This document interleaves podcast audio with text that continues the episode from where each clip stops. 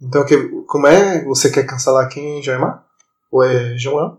Quem quer cancelar alguém é João. Não, eu, pô, eu quero é- salvar eu só tava falando. Quer cancelá-la. Por que você quer Não, cancelar não quero Gilberto? cancelar ninguém não, pô. Eu tô dizendo só que, tipo, é só uma questão de tempo até aparecer os podres da Gilbarte também, pô. Pra ver assédio sexual. É, elas são imperfeitos, cara. É, velho. Tipo, ninguém se salva no reino animal, não, pô. Quero ver, só quero ver, só quero ver. É, cara, todo mundo vai ser tomar um explode um dia. Cara, vamos, vamos, vamos vai colocar quando tinha entre 16 a 20 anos. Vocês, vocês sempre foram santos? Santo. Santos assim, não fez nenhuma merda? Depende. A gente faz até Não, hoje. velho, claro que a gente fez merda. Quer dizer, eu falo Não, por, mas eu falo por mim, comparação né, com, velho? com Eu fiz várias cara. merda. Quando a gente é mais novo, a gente faz muito mais merda. Tipo, vocês fez alguma Não, coisa que mas, tipo- poderia com certeza ser cancelado hoje em dia? Ah, claro. Eu Claro. tenho certeza Eu- também que eu fiz. Com certeza. Bem, Eu tenho, eu tenho umas paradas no Twitter hoje em dia que, que me cancelariam. que tô- Rapaz, eu já perdi, eu já perdi minha conta do Twitter um- mais de uma vez, pô. Por causa do Team Beta, eu, eu fiz o Twitter lá em 2010 só por causa do Team Beta, nunca veio. Aí eu esqueci a senha do meu Twitter, aí eu fiz outro. Só que toda hora eu. ap- Rapaz, meu Twitter é um bagulho sério, porque eu tenho períodos que eu tô usando e tem períodos que eu paro. Mas por que eu paro? Porque eu, eu, eu fico com medo de algum emprego, entrevista de emprego que eu for fazer, os caras perguntarem de redes sociais. Pô, eu descobri que você é no Twitter aqui, pesquisei seu nome, e meu nome é mega fácil de achar. Meu nome é muito fácil de achar. Porque tem poucos dele, né? Exato, tem poucos dele. Tem eu, meu pai, acho que um biólogo e um empresário aí no mundo todo. Eu apago, eu apago. Eu vivo apagando um bocado de Twitter e agora eu deixei meu Twitter, tipo, é, privado. É, Eu fico nessa, velho. É, mas eu, eu não apago, velho. Eu não apago. Porque, tipo, as paradas que eu postei no Twitter são dignas de, de repúdio? São. Mas, tipo. É, mas, tipo, são, não são tão ruins assim. Não são tão ruins assim. E são bem velhos. Mas assim, o João, elas valem a possibilidade de perder o emprego? Acho que não. Então, por isso que eu apago. Assim, não tem, não tem não. putaria nem nada, mas tipo, tem coisa do gênero, eu odeio bilionários, ah, Elon Musk babacão, ou sei lá. Ah, isso a Não, gente não, mas fala no é, eu podcast. falo no podcast, mas acho que o podcast é mais difícil deles acharem e associarem ao meu nome do que o, o Twitter, que já tem meu nome lá. É, isso é verdade. Não, mas é porque tem gente, pô, que só vasculha as paradas no Twitter. Ah, Eu criei o Twitter só, só pra seguir o Decrépito no Twitter e mesmo assim usei pouco tempo. Não, porque viagem, pô. Tem, eh, esses dias eu tava fazendo um, um trabalho que eu precisava fazer uma pesquisa de hashtag no Twitter, tá ligado? E aí, tipo, o, o Twitter, a, a, a maioria das informações do Twitter é aberto, tá ligado? Várias empresas, várias pessoas podem utilizar a, a engine de pesquisa do Twitter pra poder buscar coisas, entendeu? E tipo, pra poder o pessoal encontrar tweets comprometedores e associar o seu nome é da- daqui pra ali, pô. O Facebook também não tinha uma parada mais ou menos assim? E agora ele mudou as políticas? É, eu, eu- eu não sei. Eu não, não, acho que nunca foi assim, não, velho. Por que, que eu Ele acho que dizia nunca foi mesmo jeito, assim? Mas ele tinha umas paradas que era aberta. Por que, que eu acho que Eu me nunca foi tinha. assim, velho? Porque eu, eu lembro que rolou um- um- Lembra que rolou aquela. É, aquele inquérito lá contra o Mark Zuckerberg que ele foi depor em frente ao Senado dos. É o Senado? É, é- Ele foi depor diante do Capitólio americano. Aí a gente descobriu que ele é um robô, não é ser humano. Aí, aí ele falando, pô, aí a galera falando, você vende informações e tal. Não, pô, as informações são públicas, não sei o quê. Mas, tipo, ti- tinha uma galera que tava jurando de pé junto, pô, que as informações que ele tava liberando, por exemplo, pro Steve Bannon, pô, é, dos usuários do Facebook, ele tava ganhando um por fora, sabe? Sim, isso foi comprovado. Pois é, velho. Então, tipo, Assim, a parada que eu lembro que aconteceu nesse caso foi o seguinte: o Facebook ele vende os dados dos usuários e tudo mais, só que Steve Bannon e Cambridge, Cambridge Analytica eles conseguiram uma maneira de traçar um perfil psicológico da pessoa com os dados que o Facebook fornecia. Aí que tá, eles têm um algoritmo que faz isso, então é o cheque todo. no- assim, é importante falar do que o Facebook está disponibilizando, Assim, o que o Facebook disponibilizou para Cambridge Analytica, se eu não me engano, não é tão diferente do que ele já disponibilizou para as outras empresas. A questão é que tem que ficar muito claro o que ele está disponibilizando. O que acho que, se eu não me engano, que a, a jogada da Cambridge Analytica foi o algoritmo que consegue traçar um perfil psicológico relativamente preciso só com esses dados.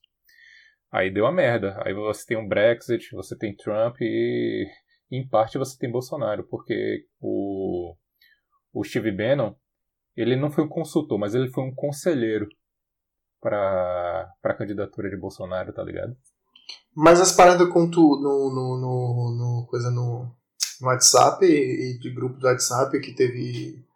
É, porque tem um WhatsApp que é empresarial, alguma coisa assim, e você paga e fica, tem mais pessoas, e você pode. Alguma parada assim.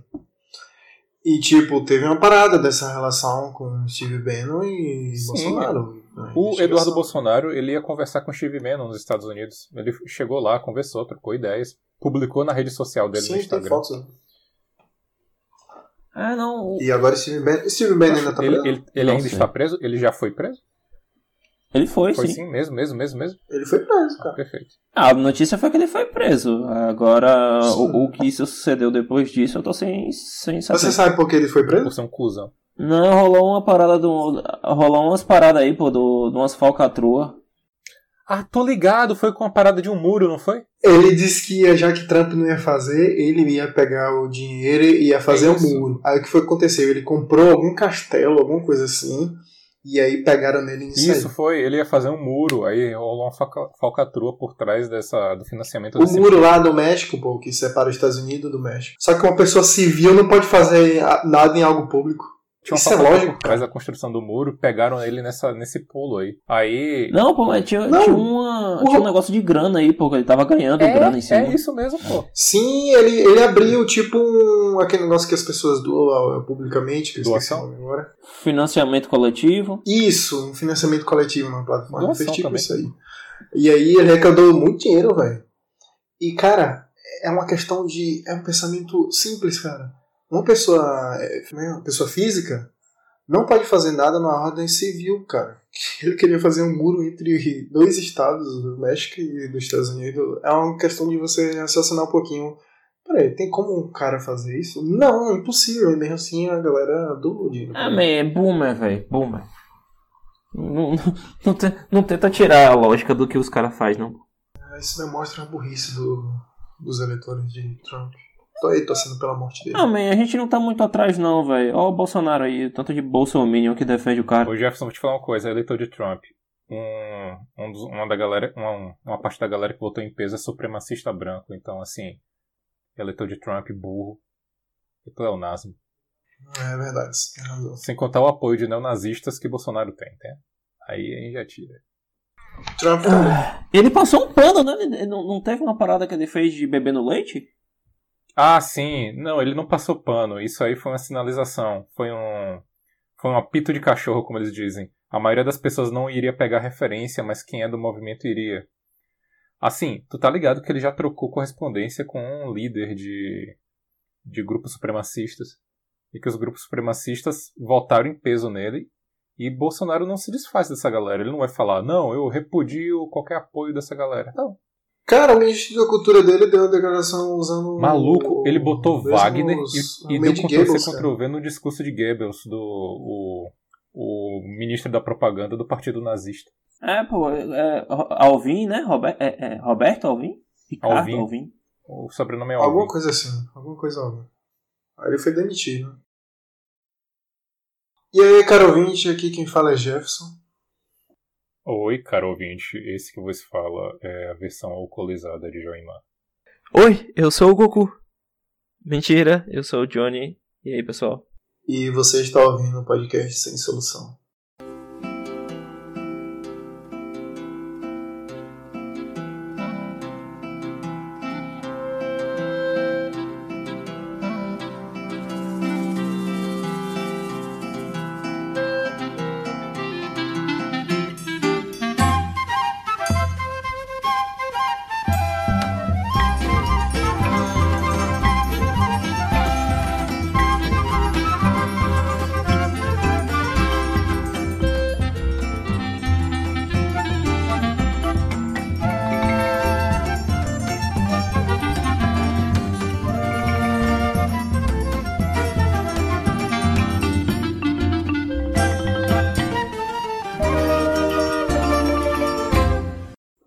Episódio de hoje, como vocês estão vendo aí, a, o título é Desculpa por ser hétero ou Morte ao Pênis.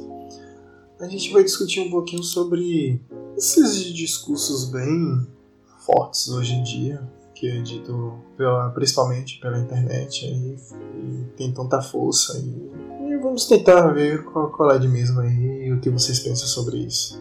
Para começar, vou falar sobre Desculpa por ser hétero. É um, algo que já se foi discutido aí, mas eu acho interessante a gente discutir aqui novamente. Acho que não se encerra, nunca se encerra uma discussão. E eu queria perguntar a vocês, o que vocês acham dos caras que pede desculpa por ser hétero na internet, ou seja, ele se observa enquanto machista e daí ele começa a sua é, caminhada, quase como uma caminhada de Cristo no deserto para a sua desconstrução. O que vocês acham desses caras? Eu tenho um ponto para falar a esse respeito. Acho que não é tanto a questão do hétero, mas desculpe por ser homem. Homem, cis, hétero. Que é um recurso Sim. muito utilizado por, um, por uma criatura da fauna esquerdista chamada esquerdomacho. que ele adentra a selva e utiliza esse mecanismo de camuflagem para poder trapacear suas vítimas. Ah, exatamente. Ah, ah, o primeiro sinal para você espantar um esquerdo macho. Você é, pro, é, mulher, no caso a gente está falando de um homem cis, hétero, beleza, né? Mulher proponha sempre, ó, você, você quer ficar comigo, vai ter que rolar fio terra. Eles vão correr, pô. Eles vão correr. Eles vão correr, vão, vão tudo correr. Ah, não, assim não, pô. Fio terra é gostoso, cara. Não, man, mas, mas você pode. Você pode ser de esquerda de verdade e não gostar de fio terra. Você pode ser Eu de esquerda essa pro... e de verdade espantar e, e não gostar de fio terra, concordo. Mas você vai correr. Mais uma mulher vai correr o risco de ir com, pra cama com esquerdo macho, tá ligado? Se você propor um fio terra, você vai espantar. Você pode espantar alguém que seja de esquerda, ok, e não curta. Mas você com certeza vai, pode espantar também o esquerdo macho. Você garante que quem você está levando para casa não é esquerdo macho, tá ligado? Não, pronto. É, eu acho que o melhor teste é, é o lance do relacionamento aberto, tá ligado? Tipo, o cara vai querer pegar tudo e vai querer que você é, não pegue mas você não pode pegar ninguém. A garota nunca pode pegar ninguém. Mas ele pega todos. Todas as amigas, as ah, primas. É. Mas eles sabem disso agora também. Eles ficam espertos, eles se adaptam, cara. É, eles evoluem. É, é, mas o João, perceba, perceba uma coisa. O teu teste é pós pós o ocorrido, a pessoa já está envolvida no relacionamento aberto. O meu teste é pré, ele é preventivo. É só você chegar, ó, oh, fio terra aí, porra. Aí o cara. Ah, não, não, Mas não, te... a, a acurácia do seu teste é, é, é, é, é meio ruim, velho. Não é não, velho. Porque você vai garantir. Você vai garantir, não vai ser esquerdo ou macho. Vai, vai, você, vai, você vai eliminar muita gente inocente nessa história? Vai. Você então... vai. Mas vai valer a pena. Ah, não, man. Aí só vai pegar as pessoas que curtem fio terra, velho. Porra, man. Sim, exatamente. E, e quantos desses é esquerdo macho? Zero. Porra. Não, velho, e os caras que curtem o fio terra no sigilo? Homem, esses caras que curtem, que curtem fio terra no sigilo, eles não são. Eles são outra categoria, né? Nem esquerdo macho. Isso aí é cidadão é de bem. Então? Não, man, aí, aí, aí não, isso, isso, aí você, você tá não. falando de cidadão de bem, não é necessariamente esquerdo macho. Assim, vamos não, nos ater ao filo das não, coisas. Pô, é o mesmo que eu dizer, velho. Eu acho que todo mundo pode fazer o que quiser com corpo, mas só que o cidadão de bem gosta também de um fio terra, mas isso não, man, eu, eu, eu pra dizer que, que, não gosta. Eu acho que é muito abrangente, velho. Eu acho que deve ter uns, uns esquerdão macho que gostam de fio terra também. Rapaz, velho, eu. Eu realmente. O realmente tá, acho que não. A, pene, Outro a peneira tá ponto, tá muito. Tá, tá muito zoado. Outro ponto interessante, outro ponto interessante. Se ele for fotógrafo e quiser, quiser representar a beleza feminina no seu nu e puro isso aí já, é, já é o primeiro sinal. Porra. Não, aí, aí é, aí é, véi, se o cara for fã de Bukowski, pô. Porra, não, fuja, pode... fuja, fã de Bukowski. Ó, oh, ele é meu ídolo, o cara era velho, tarado e bêbado. E, fuja. Ah. Bukowski, sei quem é. Fuja. Não, o cara for fã o, Sobre as fotos de. Eu, eu curto, velho. Acho uma. Eu, eu. Não, eu não tô falando de curtir foto, eu tô falando de querer tirar as fotos. E, e vir com um papo de: olha, quero representar a beleza feminina, não sei o que. É muito importante. Isso aí é um, é um, é um manual de sobrevivência, pô. O cara fala, ó, não, peraí. É, corpo feminino, eu quero representar beleza feminina, ponto, ponto. Quero representar beleza feminina, ponto. Quero essência feminina no seu novo. Você tá falando que não é só feminino para você. Vou, vou, bora representar a essência feminina aí, pô. Tem, bora fazer um ensaio lá em casa, essas paradas. Esse é o primeiro sinal, pô. Isso aí é um esquerdo macho. Aí já pita o sinal vermelho, não, pera aí. E digo mais, se chegar um rapaz assim perto de você e falar, pô, tu, tu ouve o podcast é, sem solução, fuja. É, é esquerdo macho. Não, pô, esse é o cara que, esse é o cara que você tem que pegar, velho. Esquerdo macho. Inclusive, esse... todo mundo que tá aqui nesse podcast, fuja, fuja, fuja, fuja. Fuja. Não, man, porra, tá queimando o filme de todo mundo aqui, velho. Não, para. Ó, oh, velho. Não sei se para, para, para de ouvir Joimar, gente. Pelo amor de Deus. Multa Joimar aí, Jefferson, na moral, velho. O bicho, e ele tá bêbado. O bicho ficou bêbado, velho. Ligou a torneira de merda, velho. Então quer dizer, Joimar, que se o cara for gostador de uma fotografia do, do Nu e joga esse papo de tirar foto. Não, não é gostar de nu e fotografia. Pode gostar de nu e fotografia, tudo bem. Mas vim com esse papo de eu quero representar o seu nu, a sua essência na minha casa. Vamos tirar uma foto. Pelo amor de Deus, fuja. Não, e se, e se ele fizer isso e disser que gosta de Bukowski? Porra, aí é. Aí não é nem sinal vermelho, isso aí é, é. Pegue uma arma e atire. E você, João, o que você vê no, no, nos esquerdomachos assim, que. Ah, é. Mas esquerdomacho é um negócio que existe, velho. Esse negócio do, dos caras, ah, desculpe por ser homem, esses bagulho aí, velho. É... Sei lá, mas. É, pra mim, pra mim é uma tentativa patética de. de tipo, se, se, colocar no, no, na posição de vítima, tá ligado? Como se o fato das pessoas esboçarem uma, uma reação é, em termos de discurso fosse ofensivo pra essa galera, tá ligado?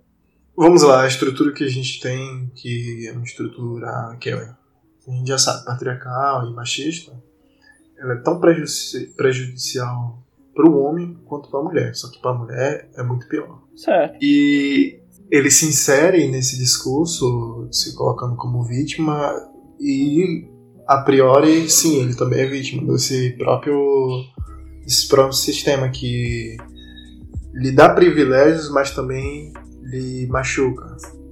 Então, quando o cara se, se coloca né, nessa posição, ele pode estar colocando uma certa verdade, mas aí agora indo para o esquerdo macho, ele se coloca enquanto vítima para justamente tentar se equiparar ali a situação que as mulheres passam no, no mundo e no nosso país e daí ele abriu uma fronteira pro final ele chegar e querer transar com a mulher.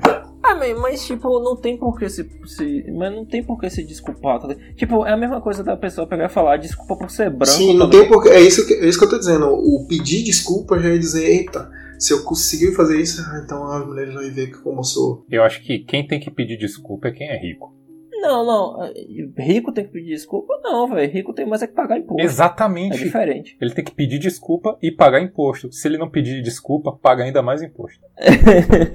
ah, eu, eu, prefiro, eu prefiro tributar o máximo que eu puder e, e não precisar ouvir desculpa. Não, eu prefiro tributar o máximo que puder e se ele não pedir desculpas, tributa mais. Tem um país que eu esqueci qual foi que, tipo, você é multado, mas sua multa vai pelo quanto que você tem de renda. Aí, tipo, teve um cara que recebeu a multa mais cara do mundo porque ele é bilionário e, ou é milionário e recebeu uma multa equiparada ao que ele tem de renda. É justo? É. achei fantástico. A, a, multa foi caríssima, desgraça. No preço de um carro de luxo.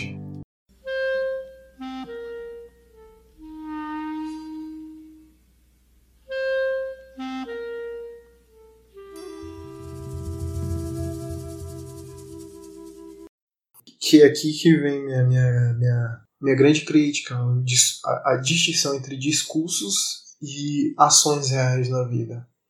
Por exemplo, eu já vi na universidade um cara discussando, vai, falando agora que eu tô desconstruído, desconstruí isso aqui. E eu gostei, eu, quando eu vi esse discurso, eu fazia esse mesmo comentário, mas na minha boca era sempre um tom irônico. E, e tinha brothers que sabiam que eu tava ironizando, aí eu ficava falando a mesma coisa. não, desconstruir, desconstruir tudo agora. E pra mim era, tem toda uma forma de, de comédia. E é interessante, tipo, do, de forma que esse cara no discurso ele conseguia fazer. É, é isso que é foda. Ter uma vitória, um ganho ali conversando e falando, não, desconstruir, não sei o que. Aí eu, beleza. Mas depois eu vi ele enquanto reação, em festa e tudo, eu vi ele fazendo atos que eu. Isso não é muito coerente com o seu discurso. Enquanto eu, quando ia conversar de fato, eu, eu, eu, eu colocava logo. esclarecia. Eu tenho, e sempre vou ter um processo de desconstrução, mas eu tenho uma plena consciência que eu ainda vou é, reproduzir machismo. Isso vai estar intrínseco em mim. E eu provavelmente vou morrer com isso ainda. Vocês se vê também que tem uma certa desconstrução, mas vocês percebem isso ainda vai ficar, ainda vai fazer parte de, do que é vocês, da forma que vocês foram criados, ah, no caso do nosso país. João. Cara, assim, eu tenho, eu tenho feito um trabalho com meu, meu terapeuta. Ele é um cara que ele discute muito sobre masculinidade, sabe? E, e aí ele tava falando comigo justamente sobre isso, né? Sobre o que é ser homem e esse lance de, de desconstrução. Acho que não existe, ele falando comigo, né, que ele na posição de analista, ele não consegue observar um homem que seja completamente desconstruído. Ele diz que a desconstrução é um processo. E eu concordo com ele. E, e que tipo não é só você, é toda uma questão de tradição, sabe? E que às vezes, só pelo fato de você querer pertencer a, a, a, essa instituição que é a masculinidade, você acaba reproduzindo. E algumas coisas é, são até inofensivas à primeira vista, mas pode dar problema lá na frente, sabe? Acho que, tipo, acho que a, a, as definições de masculinidade precisam. É, precisam mudar, sabe? Não é só não é só um lance de tipo, ah, eu sou desconstruído, porque não adianta nada você pegar e falar uma parada dessa e, e tipo, sei lá, ficar putinho porque tua namorada vestiu uma parada curta ou ficar putinho é, quando, quando quando você encontra uma mulher falando mal de um homem e, e fica tomando as dores, sabe? Porque tem isso, né, velho? A gente tá sempre numa posição de que nós somos boas pessoas, que é, a gente não pode aceitar uma crítica vinda a um grupo do qual a gente pertence, sabe? E, e o fato de nós sermos homens e estar tá sempre sendo vistos como provedores e, e como pessoas importantes para o desenvolvimento da sociedade, fica aquele sentimento de que, tipo, as, as mulheres estão sendo ingratas com a gente, sabe? Mas elas estão no direito delas de reclamar, tá ligado? Assim como a gente reclama delas. E às vezes elas ficam caladas, sabe? É, eu acho que é um lance da, da gente assumir o processo ao invés de tentar assumir uma identidade de ó, oh, eu, eu já eu, eu aprendi tudo que tinha para aprender sobre compreender as mulheres, porque não é isso. Sobre igualdade, porque é, socialmente falando, né, existem mais do que dois gêneros, né? Então, assim, com, compreender as pessoas que não pertencem ao mesmo, ao mesmo grupo, ao mesmo gênero que eu. Acho que a compreensão é um processo, e é um processo árduo, velho. Tipo, você se colocar no lugar do outro é um bagulho difícil pra cacete. Jamar, o que você pensa sobre, cara? Olha, desconstruído no particípio, já já querendo dizer um processo finalizado. Isso não existe para mim. Não existe. Você foi criado numa sociedade inerentemente machista. Você assimilou para si, durante todos os anos da sua vida, um padrão um, um padrão, um arquétipo de provedor, de machista, que homem tem que ser isso, mulher tem que ser aquilo, você tem que fazer uma ação constante de desconstruir isso, de entender que as coisas não são assim, de que o discurso é, esse discurso ideológico de que o homem é isso e mulher aquilo é uma coisa e a realidade é completamente diferente. A realidade é cheia de tons de cinza e as pessoas são diversas. Então você tem que a desconstrução ela nunca vai acabar, ela é constante enquanto durar a sua vontade de usar a sua racionalidade para entender que muita coisa que está na tua cabeça não condiz com a realidade. Então não existem para mim pessoas desconstruídas, sempre vão existir pessoas em desconstrução. É um processo que sempre nunca vai parar e você sempre vai ter um, alguma coisa para ser desconstruída. Isso nunca vai acabar.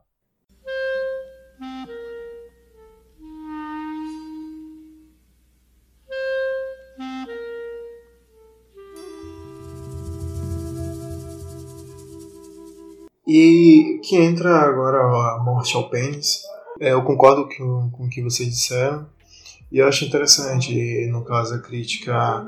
Aqui, boa parte do, do, das, minhas, das, minhas, das minhas críticas e minhas irritações é como é posto as coisas na internet, que é muito exagerado e pouco explicativo e superficial. Que é o apontamento do você é machista e acabou porque dizer que o, o cara é machista não é nenhuma não é nenhuma revelação profunda. A questão é dizer o porquê e como ele foi. Então eu vejo o apontamento acusatório na internet dizer ah, você é machista não contribui para fazer com que o cara que cometeu tal ato saiba o porquê cometeu aquele ato. E aí entra essa questão da, da da morte ao pênis, de que meio que tentar cancelar o machismo, sendo que é impossível fazer isso. E justamente aqui eu vou dar um exemplo, Gemar, que aconteceu na tua casa, de, da tua sobrinha. Lembra que uma vez ela tava brincando com aquela coisinha dela que tem tudo rosinha e uns negócios, acho que é de cozinha? Continue. É, aí eu fui, cheguei assim para você e falei, cara, ela vai crescer acreditando que o rosa pertence só à mulher. Aí você falou, a culpa não é minha. E, e ela é nova, e a gente, que eu me lembro, a gente tem a primeira e a segunda infância, e isso que foi feito na primeira infância, o que constitui nós na primeira infância, na nossa, na nossa criação, no nosso, dentro da sociedade, fica incrustado na gente. A gente, ali pelos 4, 5 anos, a gente perde boa parte da memória que a gente viveu. Mas muitas coisas vão ficar fixadas em você. E isso, no caso, o que foi fixado enquanto estrutura machista, vai permanecer na sua vida até você morrer. E meio que você não tem acesso suficiente do que aconteceu na primeira, na primeira infância e na segunda infância.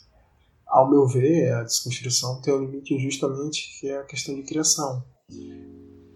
Somos nós que temos que, para quem for ter filho, é, que temos que colocar é, aquilo que a gente vê enquanto processo de desconstrução para que os filhos não tenham esse mesmo processo de, de, de construção machista. Então, aqueles que não que não vai ter a mesma as mesmas reproduções que nem nós temos são só as crianças do futuro que a gente vá criar dessa maneira.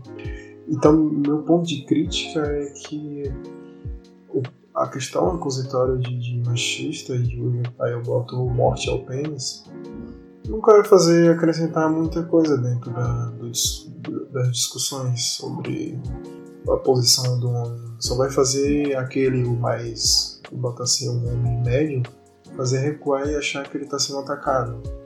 E meio que o discurso né, na internet disse de ah, fim do machismo deu um pouco de energia pro, pro, pro um conservadorismo muito forte no país. Deu forças o, essa esquerda que eu coloco assim, a esquerda discursiva na internet, uma esquerda ali, centro-esquerda, que, uh, e que também se juntou um pouco com a esquerda radical, mas que ficou discurso muito superficial que na internet, infelizmente, fica muito superficial e deu muita, muita energia, muita força para a direita e a extrema direita aqui no país. E se você for fazer críticas ao modo que a gente está constituído na nossa sociedade, isso pelo menos no meu ponto de vista tem que ser feito com mais com mais calma e mais aprofundamento que o, não foi o que aconteceu na nossa sociedade. Vocês veem também esse mesmo processo, vocês têm esse problema como foi colocado por alguma parte da porque o feminismo é plural, mas partes de grupos feministas que colocaram só de forma acusatória. Vocês concordam com o que eu digo ou não? Eu acho que é o seguinte, velho. Eu, eu, eu tenho um, uma posição muito compreensiva com relação ao feminismo radical, sabe? Porque por mais que seja uma vertente que a gente possa considerar agressiva, esse lance de morte ao pênis e tal, você consegue perceber que muitas dessas mulheres que, que seguem essa vertente mais radical do feminismo foram mulheres que são vítimas de agressão. Então, algumas até que não. Tem, tem, você pode ver as. Eu não sei se estatisticamente tanto faz. É, eu, eu não sei se é uma impressão minha, eu acho que eu li isso em algum lugar. Algumas dessas mulheres foram vítimas de agressão. Tem uma galera tipo a Sarah Winter, mas assim. Não, cara, Sarah Winter não é um bom exemplo. Não, mas ela, foi, ela, ela traiu o movimento, tá ligado? O próprio movimento feminista que expulsou ela. Cara, mas o, que, o movimento que ela pensa em movimento feminista das. Que Femin, e assim, feminista peronomútil. É, é, elas faziam de. É, o Femin é meio que de uma parada fascista. É, sim, Femin não é feminista, não. Femin é, tem uma marca por trás e as próprias feministas vinham, torciam o nariz, isso lá em 2009, 2010, elas torciam o nariz pro Femin. Elas, elas pensavam, pelo menos eles que davam a entender, que, tipo, da onde surgiu isso? Pois é, velho, mas meu, meu ponto sendo, eu, eu puxei esse assunto só pra dizer que, tipo, tem umas paradas que, que uh, é, contra, é, é meio controverso, tá ligado? Mas meu ponto sendo, tem muitas mulheres, pô, que sofreram agressões, velho, então meio que só tentando lidar com, com, com a realidade de agressão que muitas mulheres, se não todas as mulheres sofrem, tá ligado? Então é um, é um bagulho meio escroto nesse sentido. O que eu acho. Mas só para deixar claro, eu não sou contra a posição radical. Minha questão é, é que, esse, que o discurso radical não seja colocado como profundamente, que radical significa a, a raiz da questão nas redes sociais ele não dá espaço para que isso, o discurso se aprofunde. Então ele fica só superficial e acusatório de, de forma simples. Então vira só um embate, entende? Eu entendo, velho. Eu entendo, mas tipo, eu viajo da seguinte forma, velho. É, essa, essas mulheres, pô, elas estão revoltadas, tá ligado? É, elas adquiririam um estado de, de, de diálogo, exige um amadurecimento do discurso que eu não sei se existiu, sacou? É, é, e assim, tem que existir essa disposição pro diálogo das duas partes. E assim, infelizmente o status quo meio que não permite isso ainda. Acho que a, a, as mudanças ainda não foram significativas para poder ter, ter discussões mais, é, mais significativas a respeito dos, principalmente sobre papéis de gênero ainda não tá.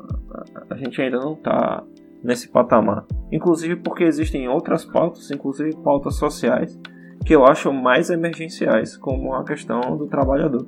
O, o Jefferson, refaz a tua pergunta. Não, é, o que ele estava dizendo, Joey, é, era o seguinte. Ele dizia que essa parada de morte ao pênis não era, não era tipo, não era didática, não era educativa para os homens porque é, meio que colocava os homens como antagonistas e, justa e justamente por criar esse, esse, antagonismo, os homens se sentiram agredidos e, e, isso não ajuda em nada, tipo, não, não, não arrebanha ninguém para poder ter uma discussão saudável para a causa. Rapaz, eu tenho uma opinião dividida a esse respeito. Eu entendo que radicalismo tem o seu porquê de existir e tem o seu espaço mas acredito que às vezes o radicalismo faz um desfavor.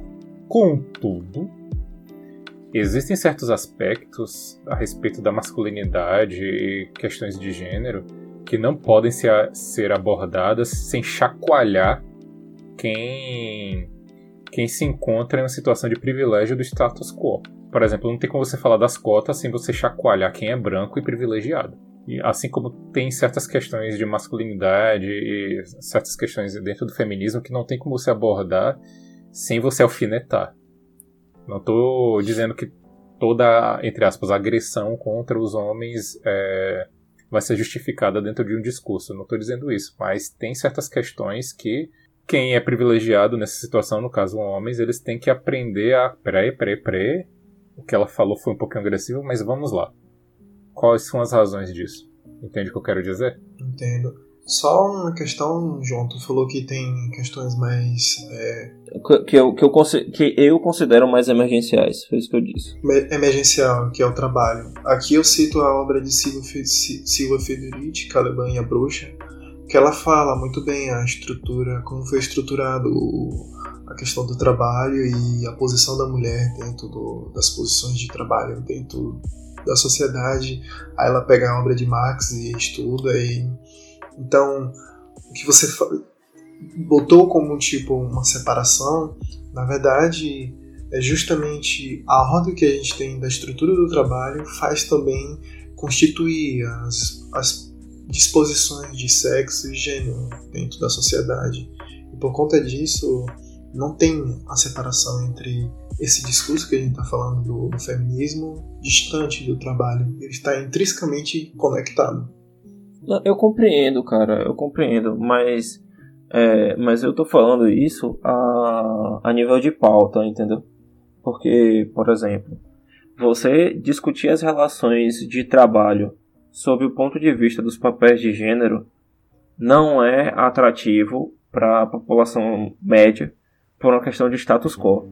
Mas você, mas você, mas você fazer o contrário você utilizar a discussão do trabalho, que é uma coisa que as pessoas conseguem compreender com muito mais facilidade, e aproveitar o ensejo para poder discutir as relações de gênero, eu acho uma coisa muito mais fluida e muito mais intuitiva do que fazer o caminho inverso, tá ligado? Mas pensando aqui como uma, luta de classe, eu tirar um discurso que foi por tantos anos trabalhado faz com que eu perca um campo na batalha, que isso perca uma certa relevância. Entende meu ponto? Eu entendo. Entendo o que você está dizendo, mas tipo, se eu meio que disfarçar e modificar a forma que eu vou passar sobre a questão do trabalho, eu meio que tô perdendo o campo de batalha para pôr esse discurso, o discurso que eu quero constituir da forma que foi estruturado na sociedade. Eu entendo. Então eu vejo como mas... perca de, de campo de luta aí na, na, batalha que eu observo na luta de classe. Eu, eu entendo, eu entendo. Mas eu vejo da seguinte forma. É, é muito mais fácil. É, uma sociedade ela está muito mais aberta para discussões sobre a sociedade em si, quando a sociedade tem, tem objetivos em comum. Quando você tem grupos sociais que estão muito distanciados um do outro, sem uma causa em comum, é, você só está gerando conflito e que fatalmente você não vai chegar a um consenso. É isso que está acontecendo hoje, entendeu? Eu acho que a gente precisa encontrar um ponto em comum para atacar, para depois a gente começar a fazer divisões dentro de uma unidade social mais coesa. Porque aí o caminho se encontra pavimentado para que a discussão se torne mais, é, mais leve. Não estou dizendo que ela não é importante. Talvez ela perca protagonismo diante de uma pauta maior. Mas é, mas eu não estou falando em termos do que é importante e o que não é importante. O que eu estou falando é em termos de o que vai ser mais fácil de fazer e o que não vai ser. Porque do jeito que está agora, todas as pautas é, se consideram igualmente importantes e nenhuma delas tem o destaque necessário para ser resolvida. aí, é, aí é foda.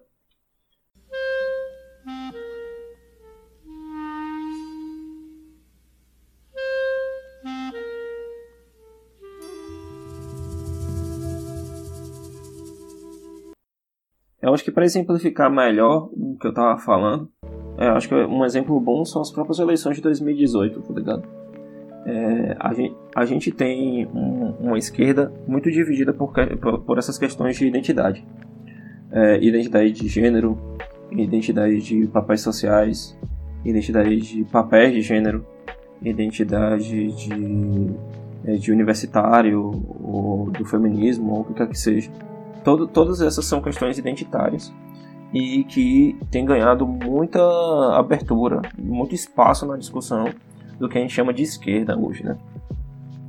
No qual você ter igualdade social não é pura e simplesmente uma igualdade no campo do trabalho e da economia, mas também trabalho nos direitos. São discussões mais profundas do que o que foi proposto por Karl Marx quando ele escreveu o Capital no século XVIII. É século XVIII, né? Século XIX. Século XIX. Aí o, o lance, o lance é o seguinte, é que ah, justamente por essas questões identitárias, é, a gente está deixando passar ah, as questões que uniam a, a esquerda a, nos anos 90, por exemplo. No, no final dos anos 90, no início dos anos 2000, as questões das relações de trabalho foram muito mais pre predominantes do que as questões identitárias. E foi quando a gente elegeu o Lula. E, e, e aí, tipo, indiretamente, essas questões identitárias foram ganhando mais espaço porque a gente estava num, num governo que permitia que essas discussões fossem, é, fossem ganhar espaço, entendeu?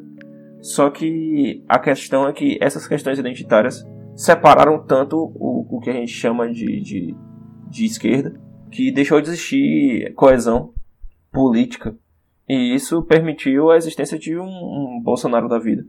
A direita brasileira, por mais que, que hoje em dia existam por mais que hoje em dia, agora em 2020, existam muitas fraturas, em 2018 era muito coesa, velho. Era muito coisa. É, é uma coesão de. de é, por questões morais, entendeu? Não é nem por questões econômicas, por questões morais. E eles faziam questão de colocar a discussão econômica em segundo plano. Eram sempre questões relacionadas ao comportamento sexual das pessoas. Eram questões relacionadas a ao comunismo, essas coisas, ao medo da violência. O, o, o que eu concordo com você é de que, não que eu discorde das pautas identitárias, eu, eu ainda estou em processo ainda de entender com mais profundidade o que é essa, essa construção de identidade. Mas meu ponto é, o discurso identitário, ele mais afastou, como você estava colocando, bases de esquerda de, que a gente tem tinha no, no Brasil, no, vamos botar no período lulista, período PT de Lula, e que foi disseminando que também o PT, de certa forma, tem culpa nisso, que ele queria unir, e eu sou, eu sou contra a união das esquerdas, sou a favor da pluralidade do discurso de esquerda, que aí você pode criticar várias posições, então sou, tenho um pensamento plural das esquerdas e não unificador. E que quando ele unificou todo mundo, ele meio que abafou aqueles que poderiam ter críticas. Aí você tem Ricardo Antunes, que saiu do PT e aí fundou o PSOL. Os pensadores logo saíram, tem aqueles os que tinham uma visão crítica eu da viajo, esquerda dentro do PT. Eu viajo da seguinte forma, velho. É porque assim, não tem como a gente falar sobre essas questões sociais que, que são coisas que, influ, que influenciam muito a sociedade. Não tem como a gente falar de sociologia sem a gente falar de política, entendeu? E o que eu vejo é que a política, a política mesmo, se começou a se esvair da, da política, principalmente a política no mundo, tá ligado? A, a política, a política mesmo, começou a sair do mundo.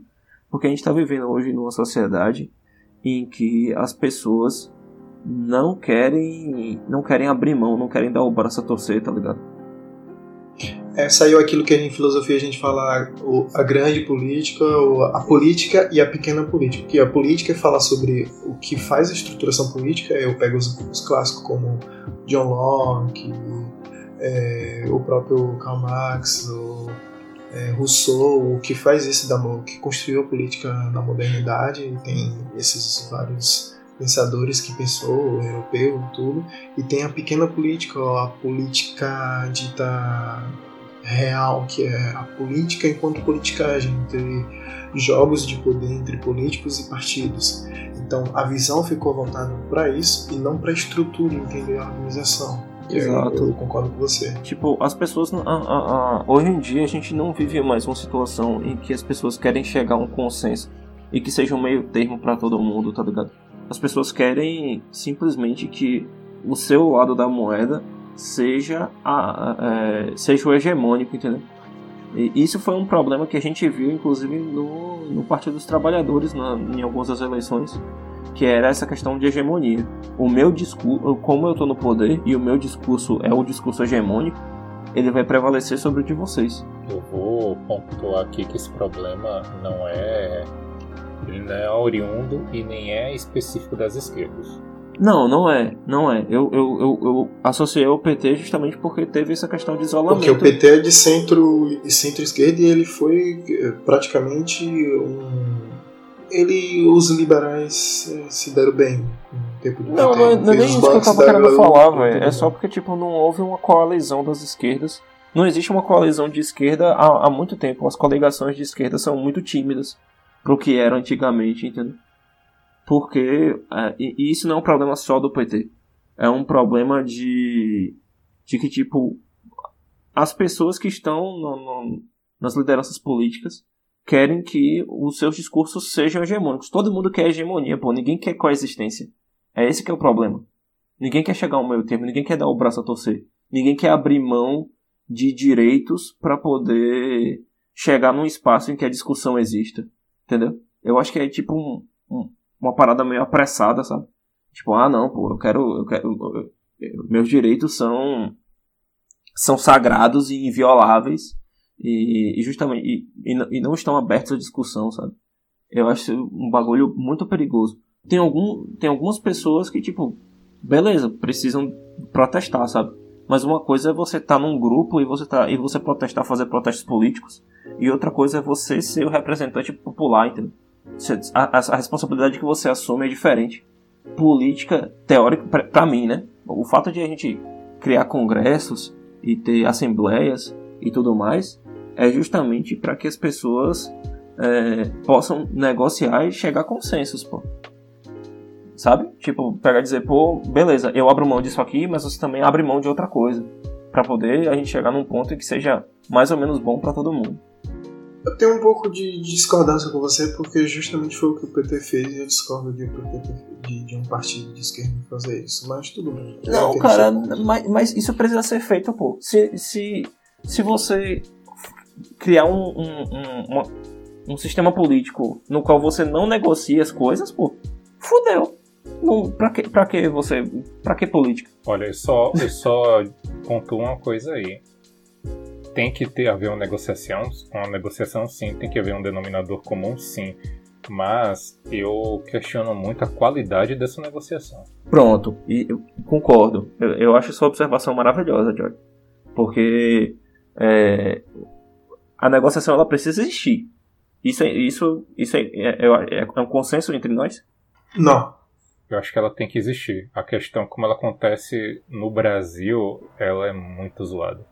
Pronto, é, a, a, negociação precisa existir, mas a forma como ela acontece é importante.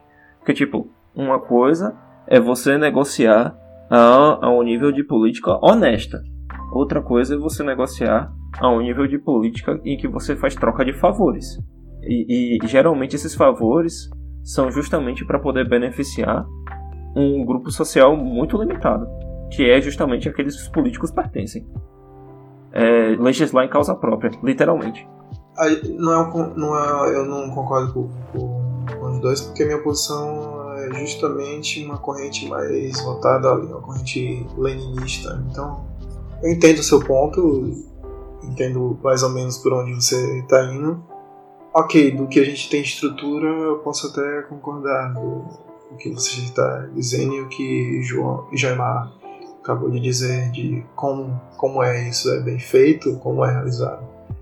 Mas minha posição é diferente de você. Né? Minha... Explica pra gente aí, pô, já que é diferente. Cara, você falou de hegemonia. É justamente isso que, que a esquerda tem que fazer. É capturar completamente a hegemonia. É justamente o que a esquerda do PT não fez. É pensar enquanto. Eu tenho um pensamento de, voltado para um caminho de revolução. Pensar num caminho revolucionário é justamente disputar a hegemonia e ganhar esse campo. E o campo hegemônico é totalmente trabalhado dentro do liberalismo e do capitalismo. Ganhar, galgar o campo hegemônico é dominar esse discurso, dominar os espaços e bater de frente o campo hegemônico que já está estabelecido. Então, é, eu eu tô aqui em busca da hegemonia das esquerdas e não a hegemonia da, como Marx falaria, uma o que a gente vive, que é uma ditadura da, da burguesia, que é o que a gente tem na, é, nossa, na nossa sociedade, democracia representativa burguesa. Eu, eu compreendo. Eu sou contra esse, essa via. Eu compreendo. Mas a alternativa, a, isso é o que a gente está falando, é o campo democrático e político. A alternativa, pô, é a revolução. E isso não vai acontecer sem derramamento de sangue. E assim, eu tenho minhas desilusões com o pensamento revolucionário. Por quê? Vai lá. Rapaz, ele ainda, não diria, é, ele ainda é um pouco tópico e não acho que ele seja articulado. Cara, meu problema com o pensamento revolucionário talvez seja o mesmo que o seu, Joy. Nunca existiu um, uma revolução que não desse lugar a, a um regime ditatorial logo em seguida. Menos o do Shankada, né, Jefferson? Foi o único. É, Tomás Sankara que foi em Burkina Faso. Mas assim, a gente. Tomás Sankara. A gente Sankara. não viveu o suficiente. Ele não viveu o suficiente, infelizmente, pra gente ver o que resultou. Então, assim. É, ele foi morto pelo imperialismo inglês francês, e não? francês. Acho que foi francês, né? Ambos, ambos empresas de. de assim, o que eu tenho a dizer é o seguinte: a gente não tem um exemplo de algo bem sucedido disso. Né? O do Sankara foi o que foi mais longe, na é minha porque, opinião. de certa forma, porque, de certa forma, aí que vai. É a gente tem que entrar. Se a gente for fazer da leitura, apesar que tem um.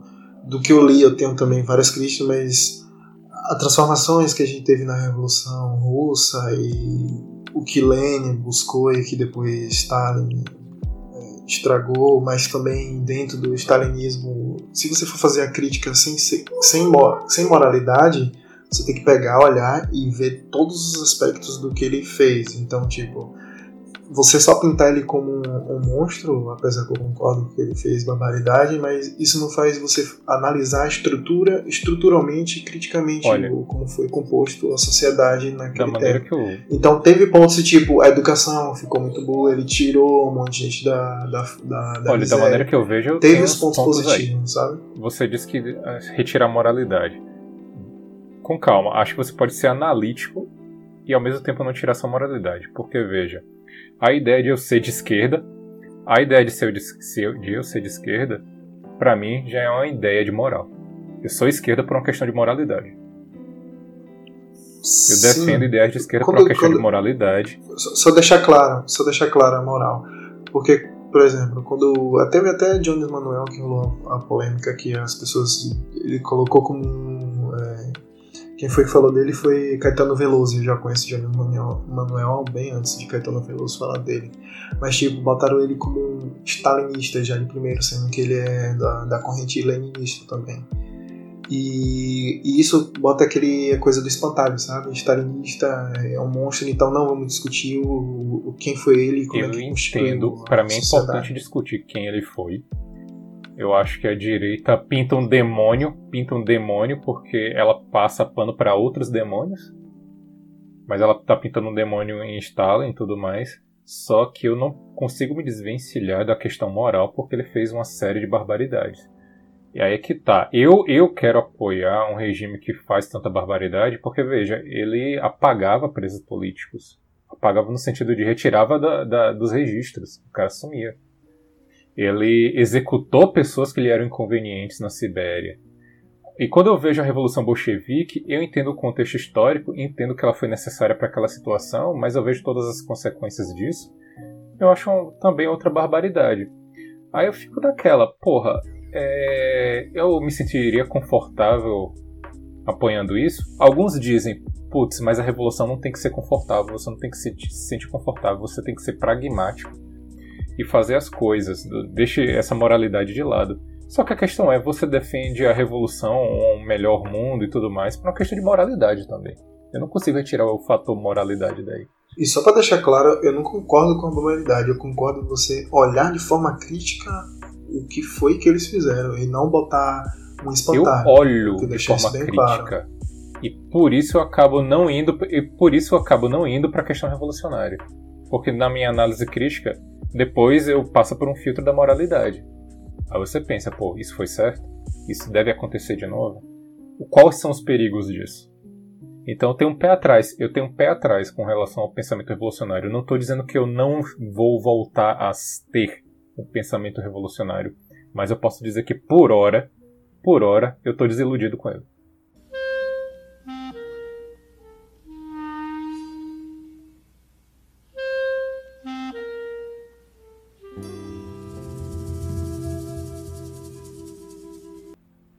Pois é, e, e isso, e, então retomando o nosso tema original, é, que era falando sobre as relações de gênero, de homens, mulheres e feminismo e tal, as correntes do feminismo têm mais ou menos essa dicotomia, né? É, tem algumas que, que defendem a ideia de uma discussão democrática a respeito dos papéis de gênero e, consequentemente, os papéis da mulher e os papéis do homem com relação a ela. E, e que vê, por exemplo, o homem como um lugar espaço também de conversação para falar sobre? Não, eu não acho que é a questão de falar sobre, é, é sobre pegar a galera e, e discutir, sabe? Tipo, nem que seja numa questão de é, ser didático, no intuito de ensinar os homens que, às vezes, por nós estarmos em posições de poder, por diversas vezes nós abusamos desse poder e violentamos as mulheres, mesmo que sem perceber. E tem e, uh, e, e, tem uma outra tem um, um outro pessoal que, que estatiza que a única forma que as mulheres vão é, mudar o status quo é através desse pensamento revolucionário. Então, assim, eu acho que a gente, os dois têm tem, tem lógica, os dois têm sentido, mas que eles não podem, eles simplesmente não podem coexistir, sabe? Então, é, eu sou eu sou uma pessoa que é, eu, eu não acho que existe um sistema que possa garantir justiça fora do sistema democrático. Eu acho que ainda não inventaram e eu não sei nem se é possível. Então. Eu defendo também a democracia, só que eu defendo a democracia dentro de um sistema votado num sistema socialista. Entende meu ponto? E não burguês, que é o que a gente vive. É uma democracia burguesa. É, cara, mas assim, para você ter os dois ao mesmo tempo, fica complicado. Até, até hoje não existiu plena democracia e pleno regime socialista ao mesmo tempo. Entende? Existiu não, velho. Pois é, não tem, não tem, a gente não consegue pensar nisso, é difícil. O que talvez tenha chegado perto foi interrompido no meio. Ah, não, tem, tem alguns lugares, pô, que, que conseguem. Eu acho até que é, eu acho até que tem alguns lugares que conseguem, mas são comunidades muito pequenas. Quando você começa a aumentar o tamanho sim, da população, sim. fica cada vez mais difícil você gerenciar sim, isso. De fato. Veja só, eu tenho minha posição, mas tipo, justamente por ter oposição crítica, eu fico retroalimentando de colocar em questão em xeque as, as posturas que eu tenho daquilo que eu vejo como seria a melhor forma de se viver mas nem assim eu boto em xeque. Se eu pensar agora de modo prático, aí, por exemplo, você citou o número de pessoas. Eu já pensei sobre isso. Eu, caramba, como, como com 7 bilhões de pessoas e futuramente com 8 e vai chegar a 9, como eu consegui organizar em, vários países um lugar que tenha iguais oportunidades? Foi feito na, Rússia e foi muita gente, mas mesmo assim aí tem um pouco do, do que aconteceu na China e só que entra junto com já com um brincamento com o capitalismo, mas eu fico colocando em xeque então tudo isso, tentando estruturar logicamente e tentar organizar como isso poderia dar certo. Eu faço esse exercício, mas ainda fico, eu faço o exercício, mas eu, ok, eu tenho essa posição aqui, mas eu fico gesticulando esses exercícios, exercícios mentais de que será que isso realmente é capaz de, de ser estruturado dessa forma? Será que a gente conseguiria dentro do, dentro de um socialismo é, sobreviver com tanta gente e como ser sabe eu fico questionando também eu não, não, eu não sou o, o cara que mergulha completamente tô ali sempre retornando e questionando o tempo todo. Que eu acho que eu indico para todo mundo fazer isso. É sempre questionar se aquilo que você tem como caminho de interpretação do mundo. E que pelo menos eu vejo em vocês também, como o Jaimar falou, que tem um. Agora está com um certo não tão acreditado na revolução. E parece que tu também, né, João? É. Assim, eu ficaria contente com a revolução, tá ligado? Mas eu, eu eu também estou um pouco desiludido, sabe? Eu, fica, eu ficaria. Eu, eu tava mais empolgado com Revolução em 2013, velho. com o impeachment de Dilma? Isso foi em 2016, Não, Dilma, o impeachment foi em 2014. Em 2013 foram, foram os, os movimentos populares. Eu participei. É, mas isso levou para fortalecer esse discurso de impeachment junto, sabe? Sim, não, sim. Final, levou, velho, mas eu acho que teve muito oportunismo político na época. Eu acho que os movimentos quando eles começaram, eles tinham, eles eram muito mais bem intencionados. Mas eu, eu, eu vou só trazer três letras que vão invalidar completamente aquele movimento de 2013. MBL. MBL. MBL se tem uma coisa bem façante naquele movimento. Não só isso, se você olhar bem, tem tipo o discurso de Dória que Dória começou a fomentar o negócio de. Eu não lembro o discurso dele, mas era alguma coisa anti-Dilma já. Véi, quem tirou. Não, velho, mas, mas foi, eu vou te dizer, velho. Foi os caras. Foi os liberais. Na boa, na boa. Eu, eu vou te dizer. Eu vou te dizer. Quando o movimento começou, quando o movimento começou, ele era legítimo o bagulho. Sim, come, o, o, os 20 centavos e depois. É, o, o, o bagulho começou a desandar quando o pessoal começou a enxotar os partidos políticos da, da, das passeatas. Porque aí, pô. Que é o discurso de não, poli é, não a política, não partido, a política. Eu, ih, rapaz, a política isso pode cair pro fascismo. Aí, Olha, 2020. Isso aí, isso aí, isso aí que fodeu o bagulho, sabe por quê? Porque. É, porque não, não tinha mais cara não, não, a gente não podia mais dar nome aos bois, entendeu? Quem, quem queria o quê? Pra quê? Aí entra o MPL dizendo que a gente não faz parte de um partido, a gente é independente e agora a gente sabe que eles receberam dinheiro de, de empresários e entraram em partidos. E outra, velho, e outra. É, eu acho que a gente meio que aprende. Lembra, lembra do, do, dos protestos que teve em São Paulo? É, agora, foi no início desse ano, já foi na, mais, mais pro meio, não lembro mais nada, né? Que a galera tava fazendo movimentos antifascistas lá em São Paulo. Foi, foi em que mês? Foi março? Não, foi maio?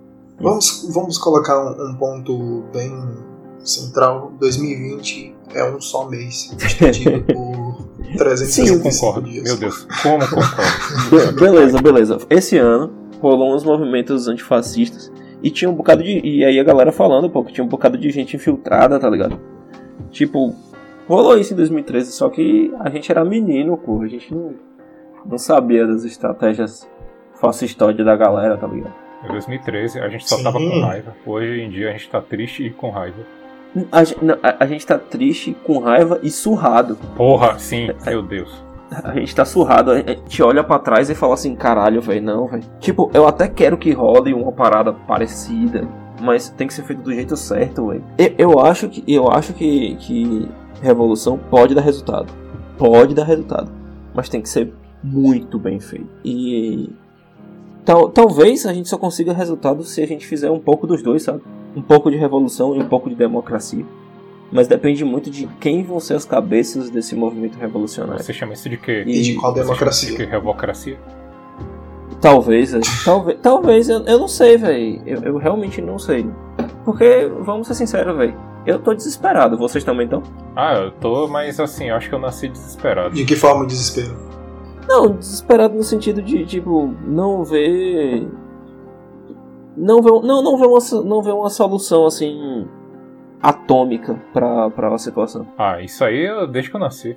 Eu entendo o, o ponto que você tá colocando como desespero, meio que a gente. A gente também ainda flu, mesmo eu tendo minhas posições, é, às vezes eu flutuo naquilo que, que possa ser feito olhando de uma forma mais prática, possa ser, ser realizado em pouco tempo, menos tempo, tempo de, de, de a gente antes de envelhecer.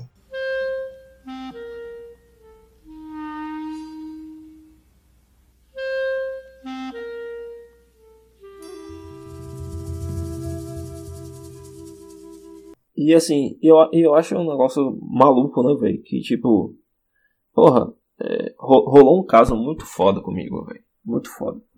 Que eu comecei, eu, eu dei match com uma mina no Tinder, a mina é muito bonita, velho. E aí a gente começou a resenhar, sabe? E ela, e ela me falando que ela era que ela tinha super medo do, de homem, sabe? Ela tinha muito medo de homem. Porque ela já a, a galera meio que passava dos limites com ela várias vezes e e ela tava meio chateada com isso. E tava resenhando comigo, de boa. Teve um dia que ela me mandou uma mensagem, tipo, dizendo com quem ela tava, para onde ela ia. E, e, mandou o localizador dela, tá, tá ligado? Tipo, no Uber. Aí eu, por, e aí eu fiquei viajando, né, velho? Que tipo, pô, velho. Ela mandava mensagem pros amigos de onde ela tá. E, e aí eu fiquei. Teve uma época que eu fiquei meio carente, comecei a mandar mensagem pra ela, ela sentiu, tipo, Pera aí, velho, tá me cobrando atenção, eu não tenho uma obrigação nenhuma de te dar, sabe? E. E, tipo, depois que ela descobriu que eu tava afim dela, ela ficou meio com o pé atrás, não, não deu certo, sabe? E. Eu, eu fiquei me sentindo muito mal, velho, com isso. Fiquei me sentindo meio abusador, sabe? Tipo. Tá, tá, ficar, de ficar chateado porque ela não me respondia e tal. A crença na e... friend, no friendzone. Não sei, não, não sei de, de, de Friends. Não sei se é Friendzone, é mais de tipo. Dela meio de, de, No início ela demonstra interesse e de repente, pô, não quero mais, sabe? Isso é frustrante pra caralho, velho. Mas tipo. Eu acho, que é um, eu acho que é um bagulho que a gente não tá acostumado, sabe? Principalmente quando, quando se trata de interesse sexual, a gente. A gente meio. De ser rejeitado? Ah, Você acha que a gente age de forma infantil? É, não sei se é inf... não sei se infantil é a palavra certa, é, mas machista? É, é, talvez machista. É, eu, eu acho que eu fui machista nesse, nesse lance, sabe? Tipo, de ficar chateado por ela não não dar a atenção que eu esperava que ela fosse me dar, sabe? Amém. É, essa sensação eu já tive, sabe o que eu faço? Dane-se, eu não faço nada, porque ela realmente não deve. É aí que entra a parte não, é, racional. É, não, é, é que tá. É tipo, a gente parou de se falar e, e foi uma pegada meio ficou um, um, um, clima meio tenso, sabe? Meio de briga. E, e eu fiquei me sentindo super mal com isso, sabe? E. E assim. Eu, eu, fiquei, eu fiquei triste, tá ligado? Mas eu conheço muitos caras que transformam esse sentimento em raiva, sabe? E se torna o que a gente vê, o anti. os anti-mulheres. Aí tem uns. Como é que chama? Que é meio que eles super valorizam só as, as coisas dos homens e meio que cagam. Masculinistas não é masculinista. Talvez em português é masculinista, mas não são os masculinistas. São meio towers. São homens alguma que querem assim. se distanciar. Homens no seu caminho, alguma coisa, nem on their way, uma coisa assim. Homens que seguem um caminho distante de mulher, mulheres. Eles não querem se envolver com mulheres. MGTOWER, MGTOWER, alguma é, coisa assim. Tô ligado, tô ligado, tô ligado, tô ligado. Surgiu, é, MGTOWER, MGTOW. É o MGTOW. O que é MGTOW? Achei aqui, eu lembrei MGTOW que é tipo, tem agora esse fenômeno do MGTOW, que é o afastamento das mulheres que, que seguem seu próprio caminho. Algo quase que nenhum, uma sacraticidade cristã, uma devoção.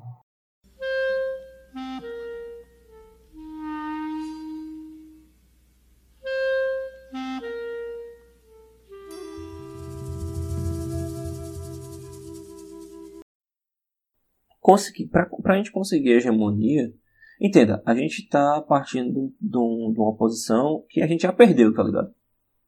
Tipo, a gente que defende um, um posicionamento de esquerda, a gente já perdeu. A gente não. A, a, a gente não vai virar hegemônico da noite para o dia. Pelo menos não sem a gente destruir os nossos inimigos completamente. Inimigos políticos, adversários políticos. Não vou dizer inimigos porque é uma palavra meio, meio forte nesse sentido. É, então, tipo, você partir para esse para essa uh, para esse estado, eu acho é, é, eu acho que a gente vai chegar num lugar onde, gente, onde eu, por exemplo, não quero, sabe? Até porque não existe isso como com pessoas que, que são versados na, na, na, na ideologia e que são puros, tá ligado? Que vão chegar lá e fazer só a coisa certa. Não existe isso. Seres humanos têm tons de cinza. E esses tons de cinza podem ser bem escuros em alguns momentos, sabe? Você vê, por exemplo, que os regimes revolucionários, os regimes que seguiram as coisas revolucionárias tinham seus lados ruins. E eles eram bem obscuros. Sabe? E, e quando você vai. É, quando você vai analisar, é, eu acho que a gente precisa conquistar as massas, entendeu? E para a gente conquistar as massas, para a gente adquirir essa hegemonia, a gente primeiro precisa passar por uma fase de negociações e de abrir mão de certas coisas. A gente vai abrindo mão de uma coisa aqui, mas a gente vai ganhando outra no futuro.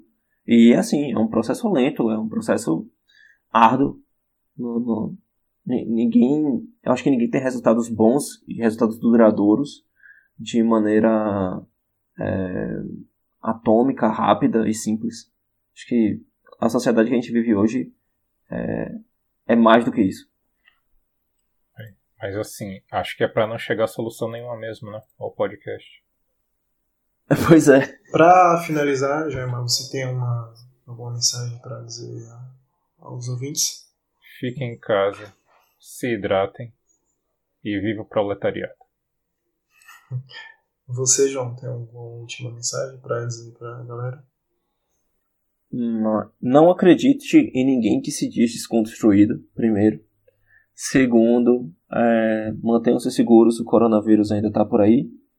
E, por fim, é, fiquem com Deus. Um beijo e até a próxima. Fora Bolsonaro. Fora sal no rabo. Então é isso aí, galera. É, eu tô deixando sempre o link aí para e-mail, quem quiser mandar, o link do livro, Ignorância Ignorada ou Inexplicável Ironia. E futuramente vai ter.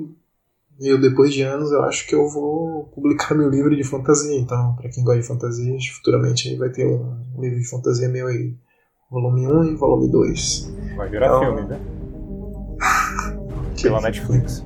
Então vai ser uma merda, velho. A Netflix tem bons filmes também, cara. Então é isso aí, galera. Valeu, até mais.